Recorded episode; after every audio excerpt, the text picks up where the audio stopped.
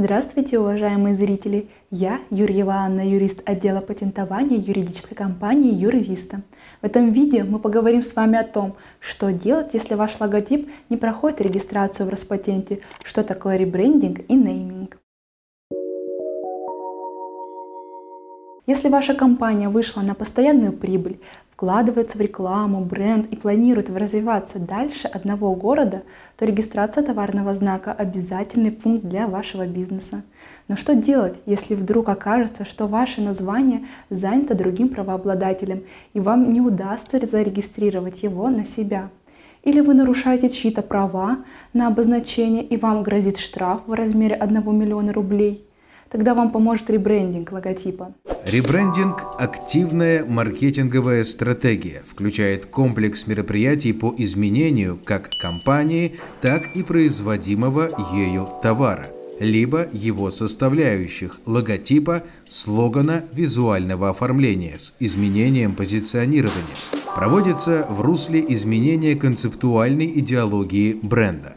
Это подразумевает, что в компании, продукте произошли довольно существенные изменения. В случае, если имеющиеся у вас слово или картинка уже заняты, то достаточно провести редизайн или рестайлинг, то есть качественно обновить визуальное оформление, освежить старый логотип, переделать фирменный стиль. Важно, чтобы новое обозначение не было схоже с другими товарными знаками. Часто достаточно разработать уникальное и запоминающееся название бренда, товара или услуги, иными словами провести нейминг, процесс придумывания названия. Нейминг – это процесс разработки уникального и запоминающегося названия бренда, товара или услуги.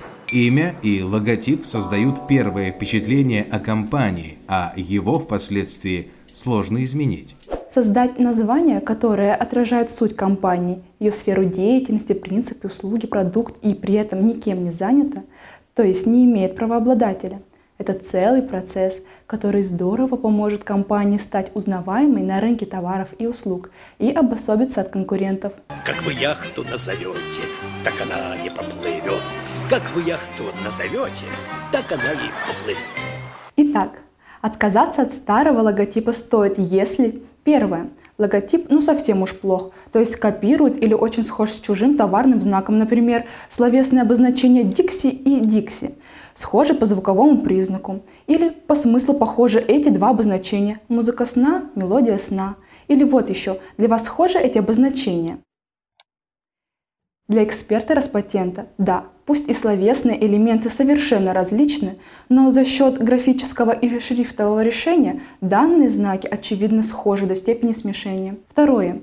Если логотип не соответствует деятельности компании, либо нужно выделиться среди конкурентов. А что если ваш старый логотип невозможно использовать на новых носителях?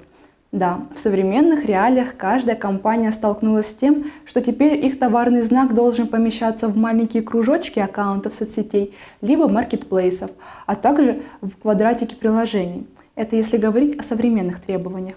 Итак, перед заменой логотипа, который вы будете потом регистрировать, лучше всего хорошенько подумать, а если вы захотите проконсультироваться по этим вопросам со специалистом, то обращайтесь в нашу юридическую компанию Юрвиста. Мы поможем придумать оригинальное название для вашей компании и зарегистрировать его. Подписывайтесь на наш канал, оставляйте комментарии под этим видео. Всего вам доброго и до новых встреч. Пока!